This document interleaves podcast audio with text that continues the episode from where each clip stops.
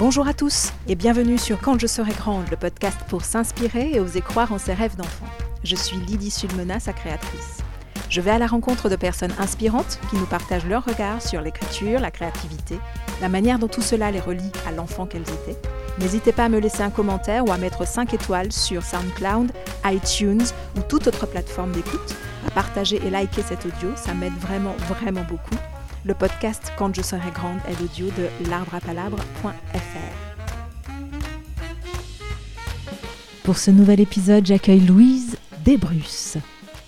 Louise Desbrusses qui va nous partager ce don, cette autorisation d'elle à elle-même d'écouter ce qui vient depuis l'intérieur de son corps.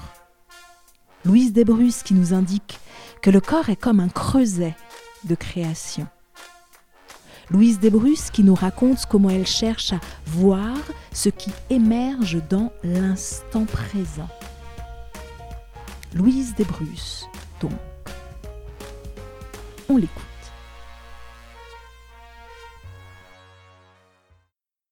Je m'appelle Louise Desbrusses. Je suis écrivaine. C'est-à-dire que j'écris des textes, des textes qu'on appelle romans et des textes qu'on appelle autrement les textes de genre variable, les textes de forme variable, les textes de taille variable, les textes courts souvent. Pas toujours, mais souvent. Je m'appelle Louise Desbrusses. Je suis écrivaine. Souvent j'écris court, toujours j'écris depuis mon corps, depuis mon corps tout entier, les textes écrits pour le corps tout entier de celles et ceux qui les liront, peut-être. Je m'appelle Louise Desbrusses. Je suis écrivaine. J'écris. C'est une danse. Le corps est-il soluble dans l'écrit? Conférence dansée de Louise Desbrusses. Louise Desbrusses, bonjour, bonjour et bienvenue au micro du podcast Quand je serai grande. Je suis ravie. C'est le ravie de vous avoir au micro aujourd'hui. Bienvenue vraiment. Vous êtes euh, écrivaine, vidéaste, artiste de performance, Louise Desbrusses.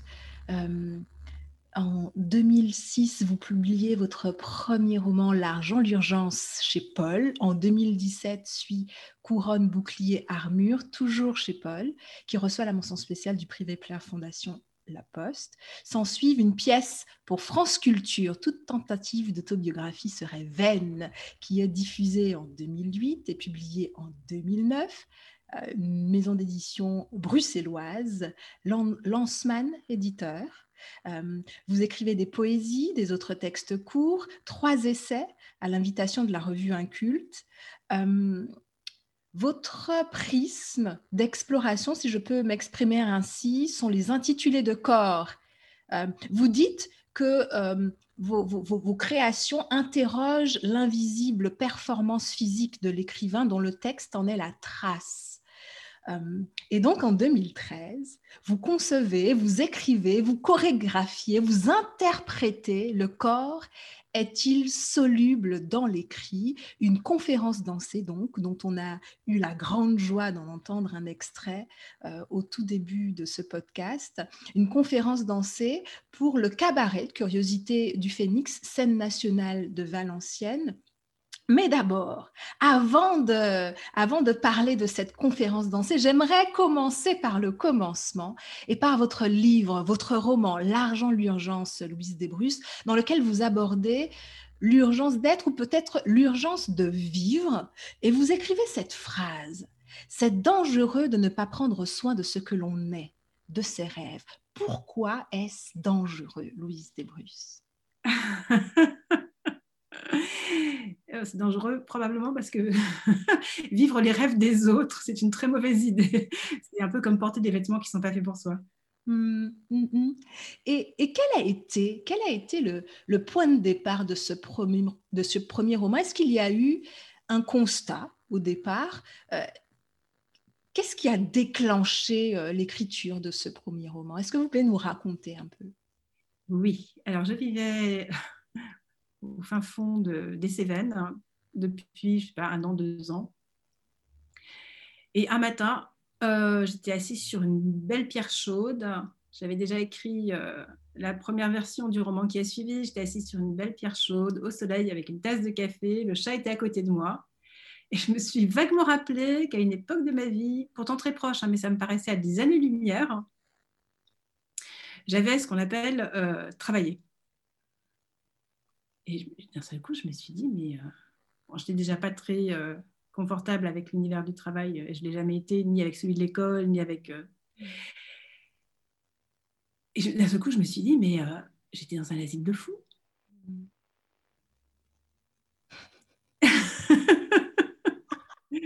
et, d'un seul coup, j'ai imaginé, en fait, que euh, être dans une grande entreprise, c'était un peu comme un enfant qui vit dans la montagne et qui va à l'école euh, à classe unique avec euh, une grande pâture en guise de, cours de récréation, il y en avait dans le coin où j'étais, et qui du jour au lendemain se retrouve dans un, une école primaire euh, géante avec 1000 enfants qui courent dans tous les mmh. sens, et lui, il pense qu'il est là pour apprendre à lire et à écrire et à compter, et, et il comprend rien à comment ça fonctionne deux. Voilà, ça a été le point de départ. C'est vrai que euh, au départ de ce livre, il y a, enfin, un moment donné, déjà dans, l'écriture qui est particulière, une performance, moi j'ai trouvé, qui déstabilise aussi. En tout cas, moi, elle m'a déstabilisée au départ, surtout, où je me suis dit, mais hmm, est-ce que cet inconfort là de l'écriture au début, en tout cas, c'est euh, un peu comme une espèce d'apnée presque, de manque de respiration, d'oppression, voilà. Est-ce que j'imagine que, que c'est un choix, un choix, euh, un choix d'écriture pour faire ressentir? Alors, ça ne marche pas comme ça avec moi parce qu'un choix d'écriture pour faire ressentir, c'est une démarche totalement mentale, intellectuelle. Moi, je n'ai pas de démarche intellectuelle, contrairement aux apparences. Mais ça a plutôt été dans quel état ça me met moi et à partir de cet état, quelle, quelle écriture vient? Parce que rien que d'y penser, je respire plus là. Euh, il y a une partie de ma vie où j'ai réellement été travailler dans des tas d'endroits différents et pour moi c'est loin, c'est à la fois une richesse, hein, mais c'est aussi quelque chose où voilà, c'est passé. Euh, cette amenée, je la connais. Et comme je suis sensible à, mes sensations physiques, hein, Mm. Euh, dès que je me suis remise dans, dans, cette espèce de, de, de, monde dans lequel j'avais vécu pendant plein, je sais pas, 10, 15, 20 ans, on sait rien, longtemps, dès que je me suis remise dedans, mm. voilà. Et donc, en, en, en, ayant, pas, en, étant, en ayant le souffle coupé, euh, ben, ça, ça, a généré une, une écriture. Alors, c'est pas venu tout de suite exactement comme ça, mais il y a eu un premier jet des premières pages. Et quand je l'ai relu, j'ai vu ce qui ce qui, ce, qui, ce qui fonctionnait en quelque sorte pour moi en tant que lectrice. Mm, mm. Et à partir de là, j'ai tiré comme des règles qui, qui, se sont appliquées à tout le texte, mais c'est sorti comme un flux. En tout cas, une première partie est sortie comme un flux. Après, il y a eu une interruption pour des raisons d'organisation de, vie. Et puis, j'ai repris. Et en fait, c'était trois pages par jour. Euh, enfin, trois, oui, trois pages par jour. Sans avoir besoin de, de, Voilà, je me plongeais dans cet état. Et puis, depuis là, je rien que d'y penser, je respire plus. oui. Mais j'avais une intention parce que j'ai toujours des intentions en fait quand j'écris. J'ai pas des objectifs. Je ne cherche pas à obtenir quelque chose de, des lecteurs et des lectrices. Mais en revanche, au fur et à mesure que le projet avance, euh, j'ai des intentions qui surgissent et qui se clarifient. C'est comme si en fait j'avais au début des, comme des règles du jeu euh, qui émergent et que je vais euh, je ne vais même pas les noter parfois. Après coup, parfois, on me demande Vous avez fait comment? Mais Je n'en sais rien. Mais je sais qu'au fur et à mesure, je me disais Ah, mais j'ai tellement envie de m'adresser au corps. J'ai envie que le corps des personnes qui, lisent, euh, que ce corps soit, affecté, soit que la lecture elle se fasse depuis l'être entier, qu'elle ne se fasse pas juste euh, comme un processus purement mental. J'ai vraiment envie que et pas uniquement comme un processus émotionnel non plus, parce que il y a plein de catégories de livres, mais on va en sortir deux grosses catégories de livres. Il y a le livre un peu intellectuel. Vous ne ressentez rien, à part une belle aventure mentale de Oh, c'est bien écrit. Hein bon, ok, super. Et puis, il y, a, y, a, le livre un peu, on va dire, populaire, hein, où on termine à la fin, on est comme si on avait mangé trop de sucre, hein, parce que ça, ça, ça, dégouline d'émotions. Et, euh, et j'avais plutôt envie, moi, que ce soit au niveau des perceptions que ça se passe.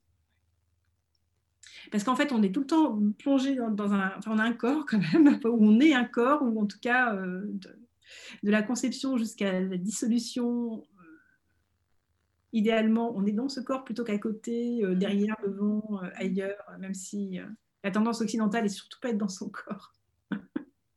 et, et, ce corps, en fait, il, il a un odorat, il a des, il a des sensations, et c'est lui qui fait qu'il y, a une pensée possible. Enfin, même si la pensée, ça peut être aussi juste l'enregistreur de tout ce qu'on a entendu, mais la pensée ne peut pas inventer ça. L'odeur d'une époque, l'odeur d'un lieu. Euh, Donc moi, j'ai vraiment voulu que euh, ce ne soit pas une description de ce que vit la personne, mais de, faire vivre l'expérience depuis, enfin, d'écrire depuis l'expérience pour que cette expérience puisse être habitée par quelqu'un d'autre. Complètement. je dirais ça. Donner la possibilité au corps, aux émotions et aussi euh, à l'esprit de la personne qui le lit de venir habiter une expérience. Oui. Et en effet, en tout cas, moi, c'est ce que j'ai ressenti à la lecture, c'est-à-dire que je me suis euh, comment dire, j'ai eu l'impression de, vivre cette, cette expérience-là, de vivre cette, cette histoire de l'intérieur. Exactement ça, de le vivre de l'intérieur. Je n'étais plus spectatrice euh, passive, en quelque sorte, puisque mon corps était là à vibrer avec elle, mais passive et à la soutenir aussi avec ces petites euh, parenthèses que vous mettiez où il y avait comme un, dialogue qui s'installait entre elle et elle-même, je suppose. Euh, et, on était là supporter pour. Enfin, vraiment, j'ai trouvé en effet que, euh, euh, que, ça résonne, que ça résonnait bien à l'intérieur du corps et que malgré, euh, malgré des fois les frictions, malgré cette apnée, là, cette apnée ou cette oppression, on a envie comme ça d'égriner les pages et de savoir. Et je trouve ça très j'ai trouvé ça très juste. Je, l'ai dit déjà, euh, Louise Desbrouilles, j'ai trouvé ça très juste. Et justement, puisque vous l'évoquiez tout à l'heure, s'agissant du corps, s'agissant du corps, à quel moment le corps Parce que il est vrai quand même que euh, même si on est corps, ça n'empêche que euh, souvent, en tout cas dans nos sociétés occidentales, notre corps se limite, en tout à la tête, à la pensée, à la manière de penser, à quel moment le corps dans son entièreté s'est imposé dans votre euh, écriture ou à quel moment votre écriture s'est imposée à votre corps, je ne sais pas trop. À quel moment avez-vous considéré que euh, le corps vous permettrait de mieux écrire ou d'écrire différemment ou d'écrire plus vrai en opposition à rédiger? Hein, et un petit clin d'œil à la, conférence dansée. Le déclic, quel a été le déclic, l'évidence, Louise Desbrus Alors, moi, ça faisait quand même quelques années que, j'écrivais, alors très peu, une petite nouvelle par-ci, euh, voilà. Mais je n'étais pas satisfaite. Hein. Et, pourtant, ça, aurait très bien pu, être publié. Hein. Enfin, ça a été publié dans des, dans des revues. Et, euh, Mais quelque chose ne me satisfaisait pas, je n'avais aucune idée de ce que c'était il s'est passé plusieurs choses. La vie, c'est toujours plein de facteurs qui se. enfin, c'est pas un, facteur. Il s'est passé que j'étais vivre dans la nature et non plus en ville. Ah Donc, j'étais vraiment dans un, dans, un, dans un lieu assez sauvage. Et par ailleurs, que j'ai euh, commencé à, pratiquer euh, très sérieusement, mais le, le, déclic a été très vite, l'improvisation vocale sachant qu'on ne peut pas improviser avec sa voix si on n'est pas dans son corps. Donc, c'est aussi. Euh, voilà. Et, donc, j'en parle, c'est ça dont je parle aussi dans, le corps est-il soluble dans l'écrit. Hein, c'est. Je, me retrouve à passer d'un monde plutôt intellectuel dans lequel tout repose sur le jugement, la comparaison, la compétition, le, le fait de classer euh, un texte parmi d'autres textes, euh, voilà, à une situation où parce que l'improvisation vocale, hein, on ne vous demande pas de chanter juste, hein, mais ça n'a aucune importance. Hein. Enfin, en tout cas, la voix que j'ai suivie. Mm. Mais plutôt d'aller voir qu'est-ce qui est présent. Quelle est l'expérience que je suis en train de vivre Et qu'est-ce que je fais de ça? Donc, c'est vraiment un travail d'écoute intérieure.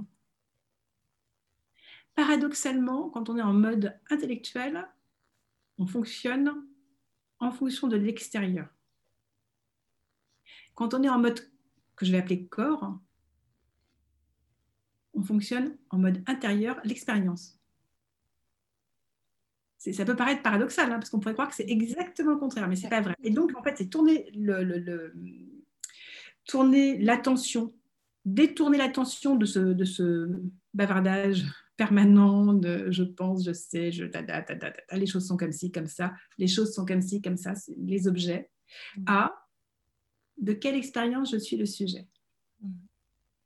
Et une improvisation vocale où on est totalement dans l'attention et la présence à ça, elle est ni belle ni moche, elle est juste tellement dans l'instant présent que, que c'est magique. Et d'un seul coup, je me suis dit, ah Donc peu importe où je me situe par rapport à je ne sais quoi, parce que moi, évidemment, la littérature, c'était un espèce de truc tellement énorme que j'étais écrasée sous le poids de ces siècles d'écriture de, de, et puis euh, aussi des représentations, même si euh, j'avais vraiment euh, travaillé dessus. J'ai beaucoup travaillé sur la question de la place des hommes, des femmes. Des, mais il y a quand même tout le poids de ce patriarcat littéraire qui de vieux mecs, euh, barbus blancs, euh, avec une barbe blanche, qui euh, ont fait des œuvres. Et j'avais quand même ça sur les épaules. Et là, d'un seul coup, bah, j'ai découvert que la beauté, elle n'avait aucun rapport avec ça. Elle peut en avoir un, mais ce n'est pas la, nécessité, mais c'est que moi, en tant qu'être humain, mon expérience est unique et que et, qu'à ce titre-là, elle a une valeur que, nul ne peut mettre en doute. Alors, ça ne veut pas dire qu'après on trouve les mots, hein. ça c'est aussi notre étape, mais comme toute ma vie j'ai écrit toutes sortes de choses, bah, j'ai vécu en écrivant euh, essentiellement. J'avais comme en quelque sorte développé le muscle de l'écriture. Mm. Et donc le muscle de l'écriture associé à... Je peux tourner mon attention à l'intérieur de moi et écouter. Et d'un seul coup, je me suis mise à entendre ma propre voix. Fabuleux. Voilà. Donc, il y a eu quand même des étapes, parce que je me souviens d'un moment que je vais raconter, parce que je trouve qu'il est vraiment important pour, euh, pour les personnes qui ont envie de, en tout cas, d'explorer euh, artistiquement. Alors, j'étais sur la première version euh, de Courant de bouclier armure, hein, qui a été écrite avant L'argent d'urgence. Ah Et puis, j'arrive à la deuxième partie, et là, je, vraiment, je, vois, alors ça, ça, se passe à table, c'est une famille, c'est une réunion de famille, tout le monde est à table. Et il y a, euh, je ne sais pas, 18 personnes à peu près, ou 16, je n'en sais rien. Et d'un seul coup, je vois, alors je suis chef, chef de chœur, et je dispose les tables, je les dessine, et je, j'imagine que le texte va s'écrire avec un monologue par personne. il n'y a pas 18 monologues, mais il y en a peut-être 13 ou 14. 14 mm-hmm. solos et un chœur dans lequel les lignes, chaque solo va apparaître en écho une fois qu'il a été dit. C'est que des pensées. Hein. Et une fois qu'il a été dit, euh, un tout petit bout reviendra dans les, dans les, dans les cœurs. Et il y a une voix en moi qui dit euh, Ah non, mais c'est pas comme ça qu'on écrit des romans. Je me retourne derrière, il y a la bibliothèque quand même. Et effectivement, c'est pas comme ça qu'on écrit des romans tous les romans qu'on peut lire et qui sont faits avec des phrases qui existent déjà qui sont recombinées, qui racontent des histoires, et il y en a des quantités énormes, mm. c'est le maximum. Et là, je me suis dit, bon, si j'écris des romans comme je, suis, comme je crois que je suis supposée écrire des romans, et que j'ai du succès, et que j'ai renoncé à ce que moi je viens d'avoir euh, senti dans tout mon corps, qui me fait jubiler, qui, euh, est-ce que je vais pas être la personne la plus malheureuse du monde, même si je suis couverte de prix? Alors je me suis dit, alors je vais faire à ma manière, et si ça plaît à personne, c'est pas grave, je pourrais toujours changer après, ça n'a aucune importance. Et donc là, ce moment, ce, vraiment ce moment clé, parce que non, j'ai une bonne éducation, de filles bien, de, les premières, je ne dis pas première de la classe parce que ça ne m'intéressait pas trop, mais quand même, cette espèce de formatage mmh. qui, est encore plus imposé aux filles qu'aux garçons, parce que les garçons, ils sont quand même et là, qui deviennent ensuite des hommes, hein, sont quand même amenés à être mais, des aventuriers. Vous allez explorer le monde. nous, on, va bien faire. On va être des bonnes premières de la classe. Ça. Et là, j'ai fait péter le truc de la première de la classe. Et je me suis donné l'autorisation d'écouter de ce qui venait. Alors, je dis de mon corps, mais de, mon être. Et ça, vous, parce que j'entends une grande liberté. Ça a l'air, euh, dit comme ça, ça a l'air euh, si simple, euh, si facile, plus que simple, je trouve, Louise Desbous. Pourtant, j'imagine que, que ça a dû être, peut-être pas, comme ça spontanément, le mot qui me vient, c'est lutte. Mais ça a été quand même vous, parlez d'une déconstruction, là, d'une, déconstruction et d'une reconstruction. Euh, et à mon sens, euh, c'est pas neutre, ou une reprogrammation, je ne sais pas trop comment dire, parce que vous le disiez vous-même, euh, on nous conditionne peut-être mm. beaucoup, la société aussi, on essaye de nous faire rentrer dans des belles petites cases, de nous coller des étiquettes, et à un moment donné, vous dites non, hors de question ne pas m'écouter, ne pas prendre soin de ce que je suis, peut-être dangereux pour faire le petit clin d'œil à l'argent, l'urgence. Et c'est votre corps qui vous l'a dit, ça Alors, je ne sais pas exactement. Je, vais faire un petit retour euh, très résumé euh, en arrière, euh, si je peux. Moi, je pense que j'ai toujours été un peu décalée, en tout cas, mais je pense que tous les enfants le sont, en, gros. Hein, et et je ne peux pas dire que j'ai été récompensée pour ça. Ce serait même franchement... Donc, à la fois dans ma famille, où, j'ai subi, je ne vois pas d'autre mot, un dressage pour être euh, une fille, une femme, euh, un être humain normal. pour, être, pour être conforme en quelque sorte. Conforme en tout cas à l'idée que ma famille. Bah, complètement. Conformité à l'école, de la même manière, c'était extrêmement. Enfin, pour moi, je, je l'ai vécu comme une violence totale. C'est-à-dire que. Euh, oui, euh, pour, pour, euh, pour, pour, avoir une bonne note, il fallait se plier à des choses qui, moi, me paraissaient indignes. Mm. Sans compter des attaques. Et il y a des attaques qui sont parfaitement liées au fait que j'étais une femme. Mm. Mm et qu'il était déjà établi que je voulais écrire. Et j'ai des souvenirs d'une troisième, une classe de troisième, en tout cas que je lisais beaucoup, parce que je lisais évidemment, enfin, pas évidemment, d'ailleurs je lisais énormément. Et je me souviens d'un professeur de français en troisième s'approchant de moi euh, et, et, ricanant à, propos de Madame Bovary. Ah, les femmes qui lisent, voilà comment elles finissent. Hein. Mmh, c'est. Ce qui s'appelle une menace de mort hein, en, bon français c'est à peine déguisé. Et de la même manière, j'étais en avance. Et ce même professeur, euh, quand il raconte que euh, euh, Rimbaud, j'ai un trou de mémoire, à un moment donné, il y a un poète extrêmement célèbre dont le nom m'échappe dans l'émotion, tire sur Verlaine tire sur Rimbaud. Oui. Et il se tourne vers moi et pareil, ah bah les surdoués, c'est pas facile. Donc non mais il y a vraiment des menaces. Il y a deux fois au moins dans ma scolarité au-delà du simple formatage à être une gentille fille docile qui a des bonnes notes, euh, il y a deux menaces de mort. Hein. Mm.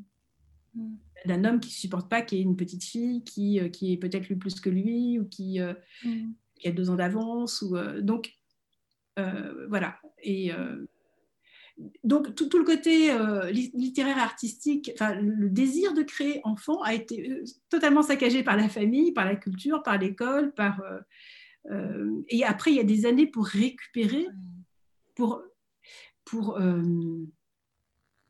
trouver mon chemin, parce que j'ai toujours su et, ça m'a servi de bouée pour pour vivre quand quand j'étais ado j'avais l'impression de vivre dans un, dans un terrain de enfin, dans un jeu de massacre, mais je voyais ma couverture blanche et j'ai une couverture blanche. je la voyais et je me disais, ils ne mourront pas. mais néanmoins, une fois sorti de ça, en termes d'organisation, c'est-à-dire d'être, euh, de plus être dans cette famille toxique, en tout cas d'être peu par les études, le travail, euh, il y a aussi le monde du travail qui ne récompense pas euh, les femmes, euh, surtout si, si, si, vous venez d'un milieu, d'une petite ville. Déjà, j'avais les codes de rien. J'avais pas déjà pas des codes dans la petite ville, mais dans la grande. Et, l'argent d'urgence, c'est à propos de ça. C'est à propos de quelqu'un qui n'a pas les codes. Complètement. Complètement. Il y a de gens qui savent comment ça marche, même si c'est absurde, ça fonctionne très bien pour eux, mais voilà. Et moi, après, il m'a fallu quasi 20 ans de, chemin détourné pour euh, récupérer cette faculté qu'on a absolument tous dans l'enfance, hein, très rares exceptions, qui est plus ou moins saccagée ou soutenue selon euh, le milieu social, selon la famille, selon le sexe, selon euh, l'origine, etc., pour récupérer ça. Et, je l'ai récupéré parce qu'à un moment donné, j'ai eu un peu d'argent hein, grâce à un licenciement. et, le petit village où je suis partie vivre, hein, l'agence, euh, je raconte ça parce que ça fait partie c'est des choses, l'agence pour l'emploi, elle ne savait pas quoi faire de moi, donc ils m'ont un peu fichu la paix. Donc il y a un moment où voilà, j'ai récupéré parce que j'ai eu du temps, j'ai eu de l'argent, j'étais dans la nature et que moi, enfant, j'avais grandi dans la nature et que la nature, c'est une nourriture, mais absolument, enfin, la nourriture, c'est vraiment pour moi une mère mm. Je l'ai redécouvert, je ne savais pas. Et puis, parce que là, j'ai effectivement rencontré des personnes qui, étaient, euh, qui avaient une façon de vivre qui n'avait rien à voir avec euh, celle dans laquelle j'avais baigné. Et ce travail, cette approche du mouvement et de la voix, ça a été effectivement un retournement. Mm. Mais c'était un retournement après une longue quête. Ouais. J'étais très engagée aussi dans des combats dans la société. Euh, à l'époque, on disait euh, antiraciste. Euh, c'était au moment de la marche des beurs, j'étais à fond dans, ces mouvements, dans les mouvements féministes aussi, où j'étais très impliquée. Donc, j'avais aussi fait ce travail également de, de comprendre que c'est pas moi le problème. Oui. ça l'est un peu toujours aussi. Enfin, je veux dire, c'est moi qui ai des problèmes, ça c'est sûr. mais, mais qu'il y a un contexte. Il y a les guérisons euh, individuelles, il y a les guérisons collectives. Donc j'avais déjà aussi beaucoup travaillé ça.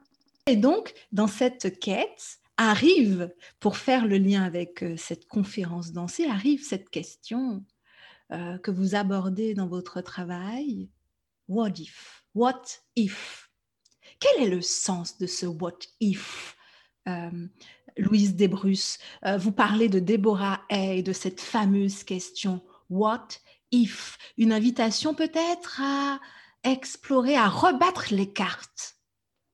Ou à aller voir au-delà peut-être des chemins imposés, à élargir, à élargir, notre champ de conscience. Elle en parle, euh, Déborah, elle parle de, de, cette, de, la conscience au monde ou du monde, avoir, euh, être dans l'instant présent et, et composer avec ça quel, est votre regard là-dessus euh? J'avais déjà commencé à explorer ça à travers cette improvisation vocale au Centre artistique international Roy Hart, qui est en France. Et, euh, et, euh, et, donc j'ai écrit ces, deux romans, ils ont été publiés. Et là, j'ai été invitée à travailler avec le, festival Concordance, qui mettait en relation un ou une chorégraphe avec un ou une écrivaine oui. pour un projet commun. Mm-hmm. Et là, je me suis dit, ah, j'ai pas envie de regarder les autres danser quand même. Avant de vouloir être écrivaine, je voulais surtout danser, mais ça c'était interdit. Donc je me suis dit, je pourrais, bon ben voilà, écrivain. J'ai voulu être écrivaine très tôt, mais avec cette idée que ben, peindre, euh, c'est pas possible parce qu'il faut du matériel et que ça coûte cher, il faut de l'espace euh, et qu'on me le laisse pas. Euh, danser, ben, pareil, il faut des cours de danse et tout ça et on me laisse pas. Ben, écrire, là, il n'y a personne qui va m'embêter, il suffit que je lise et puis un jour, si je vais y arriver. Quoi. Donc, euh, j'étais là, oh, danser. Et j'ai trouvé ce. Enfin, et à force de parler de mes recherches sur le corps et l'écriture, on m'a indiqué le travail de Deborah Hay, mm-hmm. qui, elle, transmet la danse par l'écriture. Mm. Elle travaille trois mois en studio, elle en tire un texte écrit, et ce texte écrit va, être, va mettre en mouvement des personnes. Et je me suis dit, mais ça, c'est tellement. C'est tellement en miroir avec ce que je fais moi dans l'écriture. Parce que j'ai la conscience de que quand j'écris depuis mon corps, j'affecte le corps des autres. Hmm. Donc, j'ai eu envie de me confronter euh, à, ça, parce que c'était assez samouraï comme euh, opération. c'était assez. Hmm. Pourquoi? Pourquoi? Parce que après dix jours d'exploration avec la chorégraphe, il y a quatre mois, enfin il y a trois mois, j'ai pris une marge parce que j'étais pas danseuse. Euh, il y a quatre mois de tous les jours danser ah pour trouver son interprétation. Donc, cinq jours sur sept, pendant quatre mois, aller dans un studio, travailler au moins une heure pour créer son interprétation. Moi, je n'avais jamais fait ça. Je n'avais jamais pris, euh, j'avais jamais été dans un studio euh, faire des choses avec mon corps. Mm. Donc euh, là, ça a été euh, homérique. Hein. Mm. Parce que trouver l'envie, euh, sortir avec l'impression que j'avais un sac de ciment à traîner jusqu'au studio, c'est le corps, lui, il sait très bien ce qu'il fait. et, alors, et donc, effectivement, au cœur de son travail, il y a ce what if. Alors, le what if peut être traduit de deux manières. Et si, ou on dirait que. Mais moi, j'aime mieux la traduction, on dirait que. Parce que les enfants, ils font ça. Ils disent, alors, on dirait que je serai euh, mm, euh, la princesse charmante et que je viendrai délivrer le prince dans, sa, dans son château. Et là, d'un coup, bah, qu'est-ce qu'on fait si on danse ça? Voilà. Donc, elle, elle, elle, a des propositions beaucoup plus abstraites que ça, mais ça vient vraiment de cette idée de l'enfance de euh, Ah, et si on décidait que les arbres pouvaient parler, qu'est-ce qu'ils me diraient? Mm. Et si, voilà. Et euh, voilà. Et donc, euh, mais ça rejoint complètement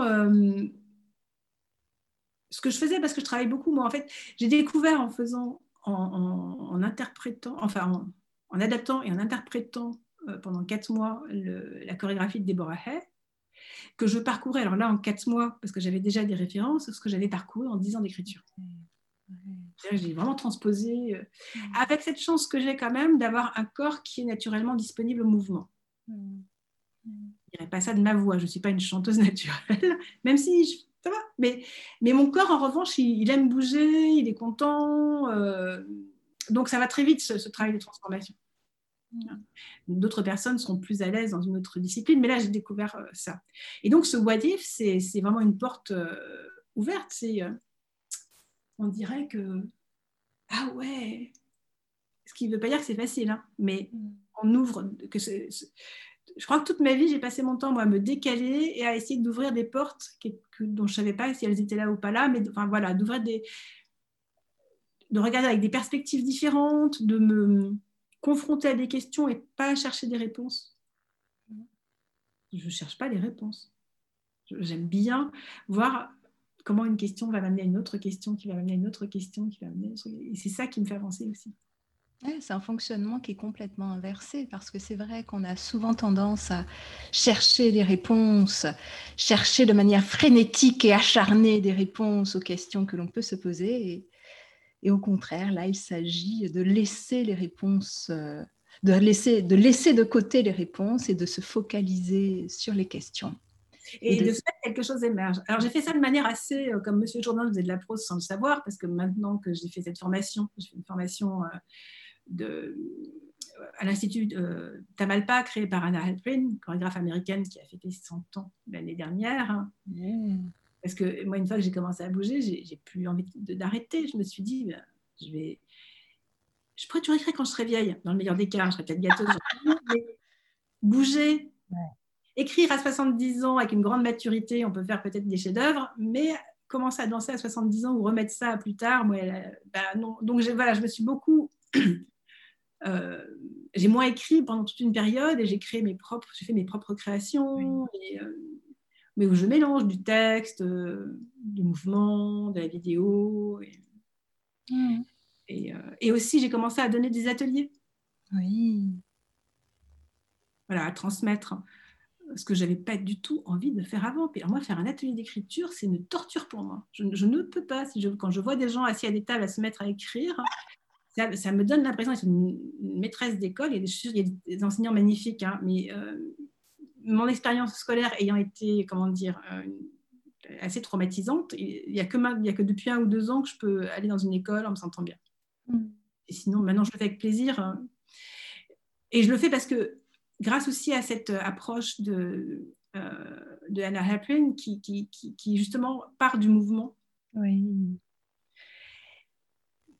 Mais du mouvement va vers le dessin, et du dessin va vers l'écriture, et de l'écriture va vers la performance, et, revient de l'un à l'autre. En fait, c'est une circulation en permanence mm. entre les différents niveaux de l'être humain. On ne peut pas les séparer tout à fait, mais entre le corps, ce que l'on ressent, les émotions, l'intellect.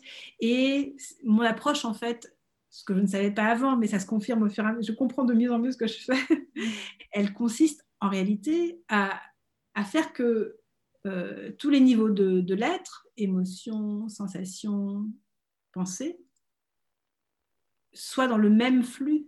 Converge vers un et, et, pas d'un côté un, corps transformé en fauteuil roulant, euh, agonisant, euh, des émotions soit envahissantes, soit réprimées, et puis un mental en suractivité ou éteint. Enfin voilà, comment. et donc je rejoins forcément des pratiques très ancestrales de méditation, de, de voyage imaginaire, d'auto-hypnose, etc. Mais ça, je, je l'ai fait naturellement avant de devenir maître de... Mais vous, tout à l'heure, j'ai noté cette petite phrase. Je, je, comprends maintenant ce que je fais. Est-ce que ça veut dire que pendant longtemps, Louise Desbrus, tu as été dans le flou, tu as marché à l'intuition? Comment ça s'est passé? Ah ben complètement, oui. État de grâce. Hein. J'ai écrit mes deux premiers romans en parfait état de grâce. Euh, je savais ce que je faisais au niveau de l'intuition. Mm. Intellectuellement, j'aurais pas su dire. Puis après, on m'a posé des questions et d'un seul coup, je me suis dit, mais oui, qu'est-ce qui se passe? Qu'est-ce que c'est? Ça me paraissait tellement naturel que je voyais pas pourquoi mm. des personnes ne comprenaient pas ce que je faisais. et, euh, et, aussi, je suis tombée de cheval parce que l'état de grâce, à un moment donné, il, a un peu rencontré euh, comment dire, un petit platane dans ma vie personnelle. Et, euh, et, voilà, et donc je me suis dit, mais comment je retrouve, mon, comment je retrouve euh, cette qualité d'intuition? Mais je pense que ça, c'est l'histoire d'à peu près tout le monde. Il y a toujours un moment dans la vie où il y a une espèce de flux. C'est comme les gens qui font de l'équitation et hop, les, les, genre les gosses, ils sautent tous les obstacles et à un moment donné, ils se mettent à penser. et, le cheval, il n'arrive pas à sauter les obstacles parce que le cavalier sur lui se met à penser et il faut, il faut retrouver un chemin conscient de, retourner à l'enfance. Hein. Mm. Mm. Et donc, en fait, moi, je retourne à l'enfance hein, euh, en permanence, hein. mais avec cette conscience profonde que je suis en train de le faire et cette compréhension, ce qui n'est pas la conscience, cette compréhension des mécanismes, parce que je m'y suis intéressée, mm. et aussi avec cette envie de permettre, alors pas de transmettre des connaissances, j'ai aucune connaissance à transmettre, mais en revanche de permettre à des personnes ou des enfants, ou des prisonniers, ou des... qui veut, mm-hmm. euh, de transmettre euh, le... comment dire? Non pas de transmettre, de leur permettre de, de, créer un contexte dans lequel ces personnes peuvent faire l'expérience de ça. Et chaque être humain, quand il fait l'expérience de, de ce flux, en fait, et, ça, l'Institut Tamalpa m'a donné des outils justement beaucoup plus euh, précis, mhm. fait l'expérience de ça, cette personne ou cet enfant ou qui que ce soit rencontre des ressources absolument stupéfiantes que toute l'éducation que l'on a, qui est basée sur l'intelligence logico-rationnelle, qui est une toute petite partie de notre être, euh, étouffe. En, maternelle, il y a des salles de motricité, on peut dessiner à plat ventre par terre, et à partir du CP, on est assis, bloqué, on n'a plus le droit de bouger, on n'est plus qu'un siège pour supporter un cerveau qui va juger, comparer. C'est utile aussi, hein, juger, comparer, euh, euh, euh, se gaver de savoir, etc. Mais on perd l'expérience du monde et la capacité à donner de la valeur à son expérience du monde et à ses ressources alors qu'elles sont là c'est au-delà de, c'est au-delà même de la, de la littérature, au-delà de la création artistique, qui pour, parce que pour moi c'est, c'est vraiment l'essence de la vie. Mm. Et j'ai, si, si ce que je crée n'est pas profondément enraciné dans, dans ça, ben pour moi c'est un peu décoratif, j'ai pas envie. Mm. Mm. Et si une personne qui est en contact il y a des personnes qui ça leur fait rien parce que je crée des ennuis profondément et c'est très bien aussi, on n'est pas tous pareils, mais s'il y a un nombre suffisant de personnes pour qui faire pour qui être en relation avec ce que j'écris, ce que j'ai dans ce que je danse, une vidéo ou autre, lui permet de se relier à son expérience et de danser, que ce soit intérieurement ou extérieurement, ou de danser parce que elle n'est plus sujet, mais elle n'est plus objet, mais sujet rencontré. Alors là, je suis très contente, moi. C'est ça qui me plaît, c'est ça qui m'intéresse. Il y a même un texte où j'ai écrit si on appelle ça de la littérature, si on appelle ça, si quelqu'un d'extérieur appelle ça de la littérature, appelle ça de la poésie, appelle ça de la danse, appelle, mais j'en suis très heureuse. Mais à aucun moment je cherche à faire de la littérature. Mm. Moi, ça, c'est vraiment un truc fondamental parce que si je cherche à faire ça, ou si je cherche à danser, je, fais des choses pas intéressantes. Mm. Et vous cherchez quoi alors? Tu cherches quoi ben, Je cherche à voir ce qui émerge dans l'instant présent. Mm. Et euh, comment. Et, effectivement, je vais mettre. je, pour pouvoir le transmettre, je vais. Euh, je vais utiliser des outils d'écriture, je vais utiliser des outils de mouvement, je vais utiliser des ressources, etc. Mais si ce n'est pas profondément en train de venir depuis le point de, de, de là où je me laisse traverser par quelque chose qui, qui, qui me surprend, si je ne me surprends pas moi-même, si je contrôle tout. Alors c'est pour ça, moi, je lance des questions, puis d'un seul coup, je suis traversée par des réponses, par des, par des, des surprises. Alors que si je cherche une réponse à tout prix, je, je c'est ça faire de la littérature. Je vais chercher une réponse, enfin je caricature, hein, mais pour moi, si je me mets en situation où je vais faire de la littérature, ben, je vais me mettre par rapport à un cadre qui existe déjà, qui peut être magnifique, hein, un cadre qui existe déjà. Alors que si je me pose la question de what if hmm. et que je me laisse porter par ah, et que je cherche, d'un seul coup, je vais trouver d'autres questions plutôt que des réponses ou une, ou, donner une forme de livre à ma question. Et comme j'ai la chance d'avoir euh, travaillé beaucoup l'écriture et d'avoir lu beaucoup, bah, ça prendra une forme que les gens appelleront littérature. Mmh. Et ça fait plutôt plaisir que ce soit ça plutôt qu'autre chose. Mais ça, c'est la petite cerise sur le gâteau de l'ego. Juste sur, sur, la question de la justesse, mais je pense que au fil de ce qu'on a pu euh, aborder comme thématique euh, euh, on, a pu comme ça avoir des réponses, mais euh, j'y vais quand même pour la, pour la question parce que on se l'est dit un petit peu, euh, on, se l'est partagé aussi au fil de cet échange-là. je trouve qu'il y a un vrai... que plus je découvre ton travail, Louise, plus, plus je le trouve juste. juste dans l'émotion, juste dans dans le partage, juste dans les mots, juste dans la précision. Euh, d'où ça vient, ça, cette justesse? Est-ce que c'est justement euh, le fait de, euh, d'avoir confiance en ce qu'on va proposer, ne même pas se poser la question, comme on le disait tout à l'heure, ou, ou, ou comme ça d'accepter les questions qui viennent et d'aller explorer justement ces questions sans chercher de réponse? C'est ça qui fait qu'à un moment donné, on touche du doigt cette, cette justesse? Alors, je ne sais pas, j'emploie souvent le mot juste, mm. mais au sens où un accord de musique est juste. C'est vraiment dans ce sens-là que, que, je, que je qualifie quand je regarde un texte et que je, je, je le lâche. Pour moi, c'est parce que c'est comme un accord juste. Mm. Comme quand j'improvise, des fois quand j'improvise, je sens que j'y suis pas. Si je suis à 100% présente, je, sais, je le sais tout de suite. Et puis le public, enfin, ça m'arrive de le faire avec des gens autour, les gens le savent. Euh, il y a quelque chose qui s'appelle, alors je connais que le mot anglais, pareil, j'ai découvert ça après parce que j'ai voulu savoir comment ça marchait, qui s'appelle felt sense. Hmm. felt sense, c'est la capacité à ressentir. Euh, alors, comment dire ça? Alors, je ne sais pas si c'est euh, l'interoception ou la proprioception, enfin, en tout cas, c'est une capacité humaine. Alors, si vous, vous, si vous développez ce sens, par exemple, quand on vous dit euh, ah, qu'est-ce que tu penses d'aller demain à tel endroit Si votre corps fait Ah, bah c'est non. Ah, on m'a proposé une augmentation, euh, mon salaire va doubler. Et bien peut-être que le corps va se faire Oh Parce qu'il y a quelque chose dans vous qui sait que c'est pas ça. Ça a l'air bien comme ça sur le papier, mais c'est pas ça. Mm. D'accord? Puis d'autres moments, on vous dit un truc qui, a priori, euh, si vous y aviez pensé, ça ne vous aurait pas plus dit que ça. Et d'un seul coup, le corps, il est genre. Ah, hum, hum. Donc, je, caricature un petit peu, mais on sent bien quand il y a de la constriction et quand il y a du relâchement. Donc, moi, quand j'écoute un texte, mon corps, alors il y a, plein de, il y a toute une gamme, là j'ai fait les deux extrêmes, hein, il y a toute une gamme. Des fois, ça fait. Donc, je me dis, l'accord n'est pas juste. Hein.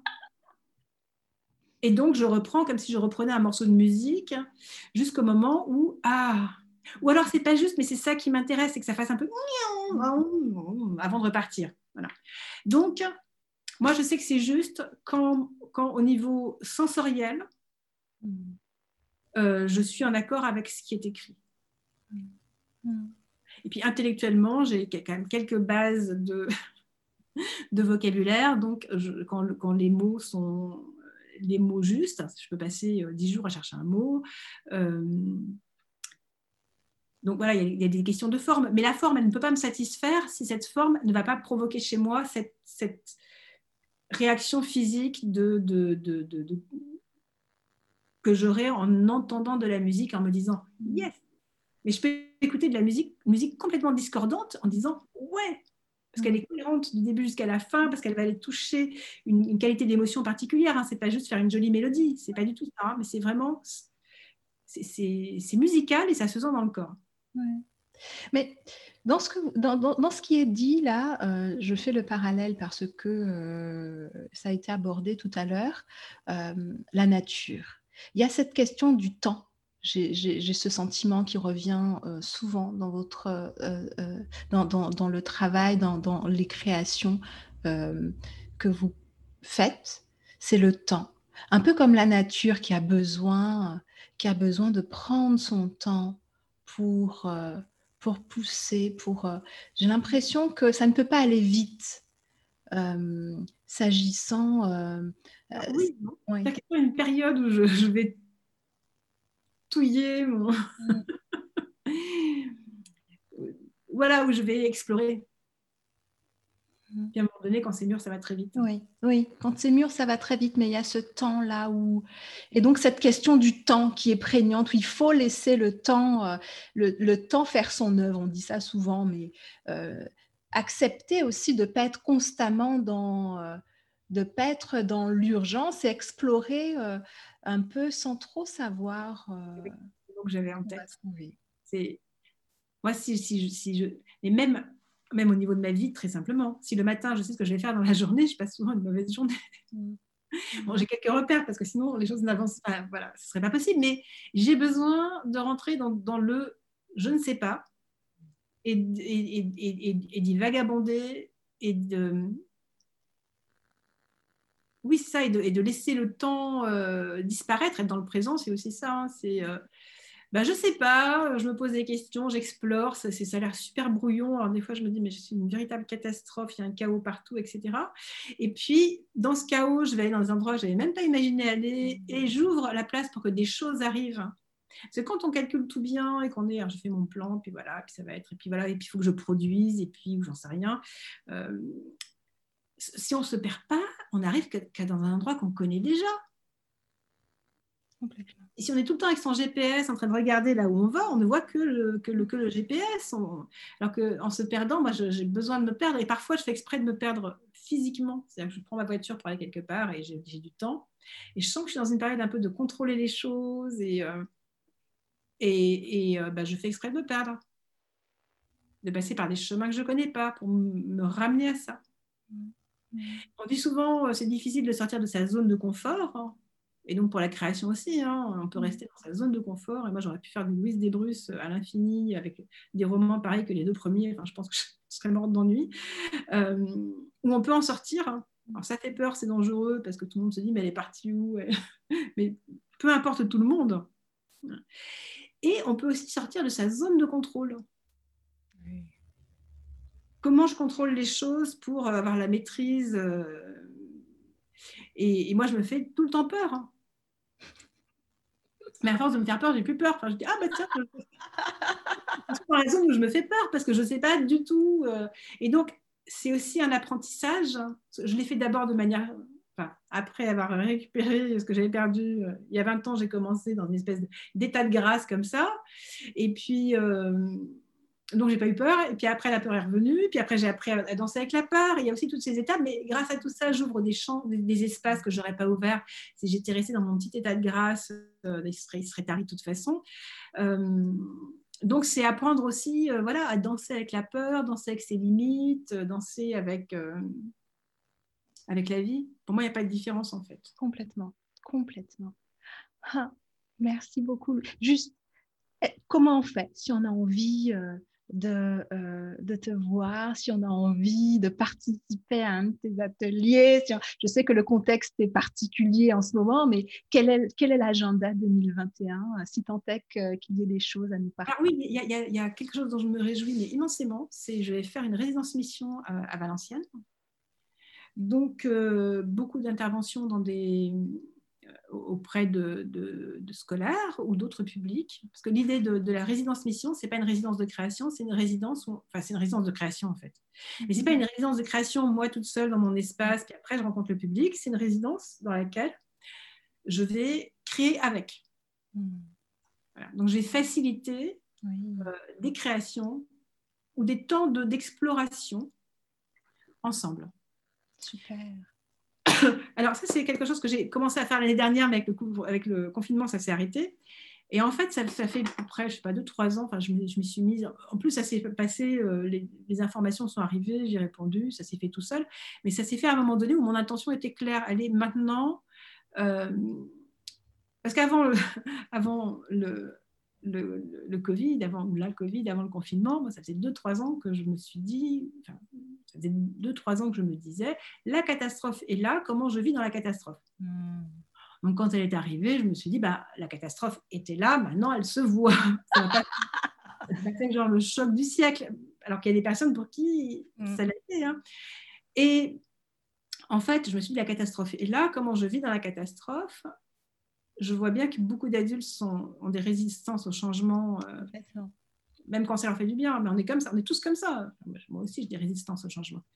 Mais je me suis dit, mais les petits qui vont se retrouver euh, avec un monde complètement détruit quand ils seront grands, et à qui on est encore en train de raconter que s'ils ne travaillent pas, ils vont être au chômage, euh, ils, ont moi, j'ai envie d'aller les voir et de, leur, de partager avec eux ces moments de création artistique pour qu'ils sachent qu'ils ont des ressources qu'ils peuvent créer, qu'ils peuvent donc créer un autre monde.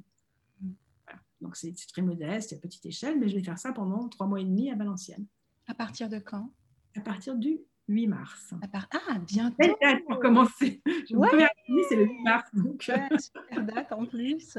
Voilà. À partir du 8 mars. D'accord. Donc, Valenciennes. Si Exactement. Je pense que je vais programmer un petit voyage à Valenciennes.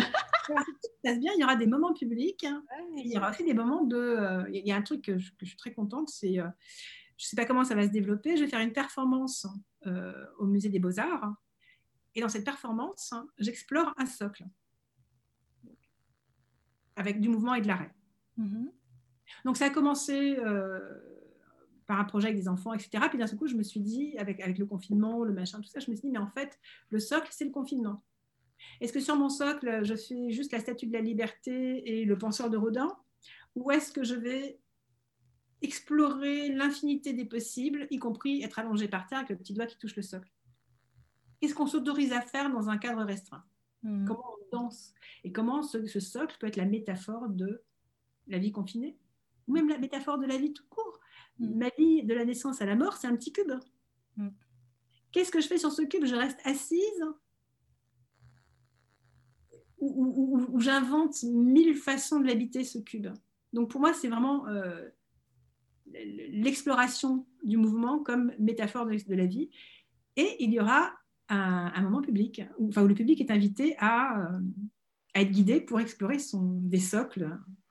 Euh, super Valenciennes, à partir mars, avril, mai. Enfin, mars, avril, mai, oui, pendant trois mois. Mi-juin. Donc, euh, mai-juin, voilà. Allez à Valenciennes, rendez-vous à Valenciennes avec Louise Desbrus. Merci beaucoup, Louise, pour ce moment euh, de partage et d'échange. Merci, c'était vraiment super. Merci beaucoup pour l'inspiration, pour l'énergie, pour les idées, pour la folie aussi. Merci. Ça me permet de, le partager parce que je suis dans une partie de ma vie où je suis heureuse de partager, euh, partager ce que j'ai découvert. Merci beaucoup. Merci.